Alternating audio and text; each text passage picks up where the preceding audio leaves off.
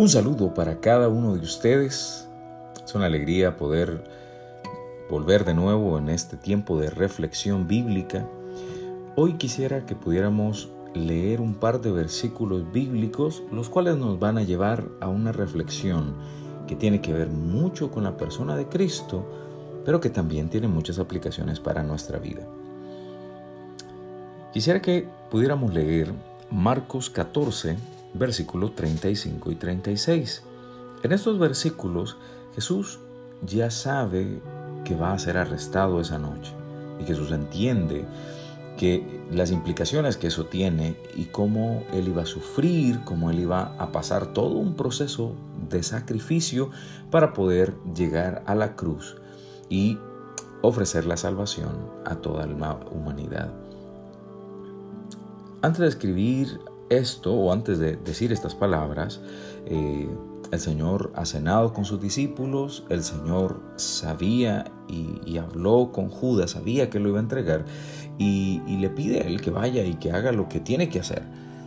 En ese momento termina de cenar, él va eh, al monte eh, de los olivos y está con sus discípulos y él les pide orar porque él sabe que el momento que está pasando es un momento difícil.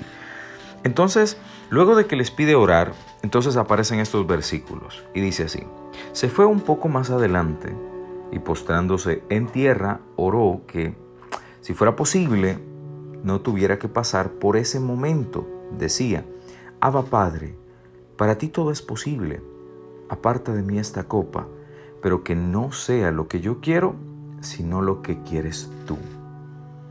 Ahí encontramos a un Jesús muy humano y, eso eh, nos ayuda a contrarrestar a veces algunas ideologías que nos presentan a Cristo solamente como un ser muy espiritual, que no tuvo dolencias, que no tuvo tentaciones. Y, vemos aquí que sí, el, el Señor atraviesa momentos muy difíciles emocionalmente.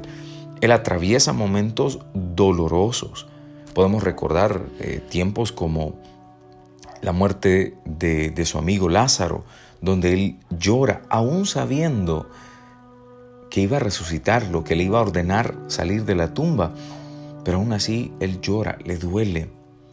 Encontramos a Jesús también comiendo, celebrando con, con, eh, con, los novios en la boda de Caná de Galilea.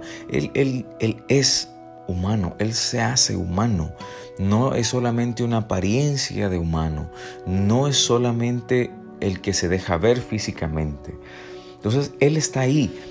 Eso a nosotros nos debería de dar una tranquilidad porque cuando nos acercamos a Él, nos acercamos a alguien que entiende por lo que estamos pasando.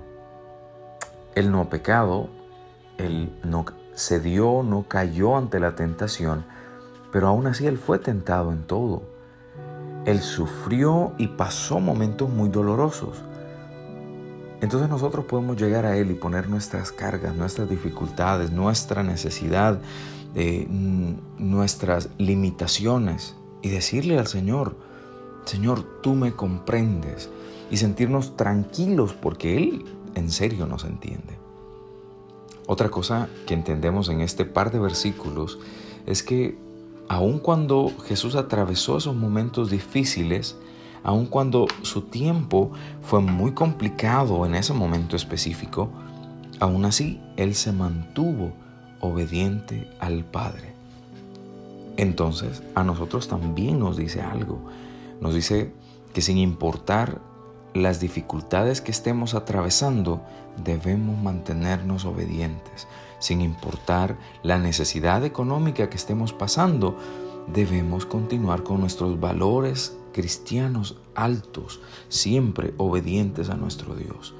Estamos pasando enfermedad, nos mantenemos obedientes a nuestro Señor y al final el Señor va a ver ese corazón, va a ver esa mente entregada, va a ver esas vidas transformadas. Y el Señor no se queda con nada si no nos regresa nada en esta vida, si no nos da nada en esta vida, bueno, ya nos dio la salvación y nos ofrece la vida eterna con Él. Esa ha sido mi reflexión para esta mañana. Espero que haya llegado en el momento oportuno. Que el Señor me los bendiga.